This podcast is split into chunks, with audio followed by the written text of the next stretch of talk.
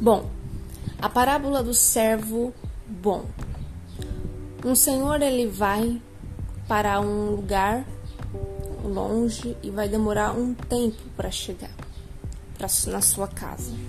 Enquanto isso, ele deixa ordens para os seus servos para que os seus servos venham realizar algumas, algumas atividades dentro da casa dele. Nisto, é, o Senhor sai.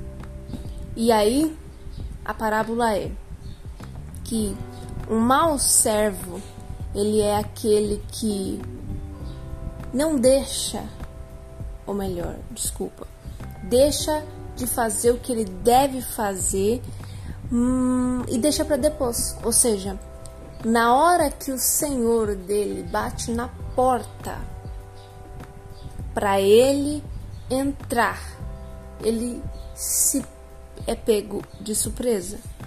Por quê? Porque ele é uma pessoa irresponsável. Porque ele é um servo negligente. Porque ele é um servo que deixa as coisas tudo para a última hora. Como assim? Ele é uma pessoa que se dedica tempo para para a última hora, ou seja, para o momento onde já não dá mais tempo. Porque o Senhor já está batendo na porta, o Senhor não vai chegar. Ele já chegou e está na porta esperando que o criado, que o servo abre essa porta. Só que acontece que o ambiente aonde o Senhor vai entrar não está pronto, não está preparado. Então, quem é o servo mau é aquele que é irresponsável com as suas atividades, é aquele que é, é negligente com aquilo que tem que fazer. Geralmente é aquele que procrastina, geralmente é aquele que usa o seu tempo naquilo que não deveria, em vez de ocupar seu tempo com aquilo que o Senhor deixou para ele fazer. É Jesus que conta essa parábola e ele diz: aqueles que sabem é, qual é a vontade de Deus, mas não faz, ele se servo é, receberá um castigo. Não falou Deus a palavra, falou o Senhor, né? É, mas a gente entende como na figura de Deus.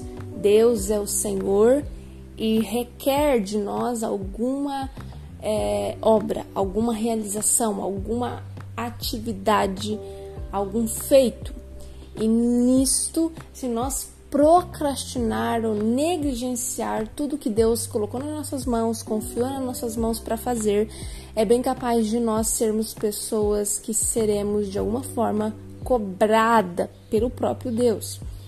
É, vai haver um acerto de contas conosco entre Deus e nós. Deus vai requerer o nosso trabalho. Ele vai perguntar para nós: o que que você fez? Qual foi o seu trabalho? Aonde você dedicou seu tempo?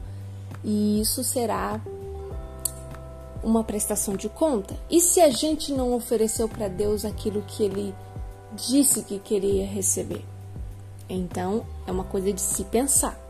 E, tem um, e aí ele continua falando uma seguinte coisa que é, para aquele servo que não soube qual é a vontade do Senhor e que, obviamente, não fez qual é a vontade do Senhor.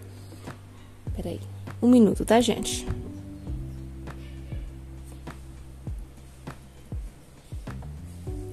Então, aquele servo que não sabia qual era a vontade do Senhor, fez coisas, mas que no fundo ele não sabia qual era a vontade do Senhor, esse receberá menos açoite, porque afinal ele não sabia. Os dois receberam açoites. E aí, por que os dois receberam açoite?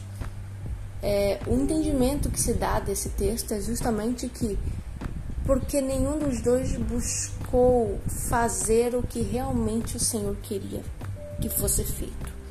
Isso significa que, enquanto um não buscou saber o que é que Deus queria dele, o outro não buscou fazer o que é que Deus queria dele. Resumindo, o que é que Deus procura nos seus servos? o que é que Deus procura nas pessoas na qual Ele confia talentos, dons, riqueza, tempo, é, trabalho. Bom, Deus almeja, Deus quer que todos nós sejamos proativos no serviço, diligentes no serviço. Isso significa que que sejamos pessoas é, que trabalhem de uma forma é, responsável é, e proativa. Se tiver que resolver algo, resolva. Resolva tudo que tiver que resolver. É, resolva tudo que tiver que resolver. Decida as coisas que você precisa decidir. É, organize o que você tiver que organizar. Por quê?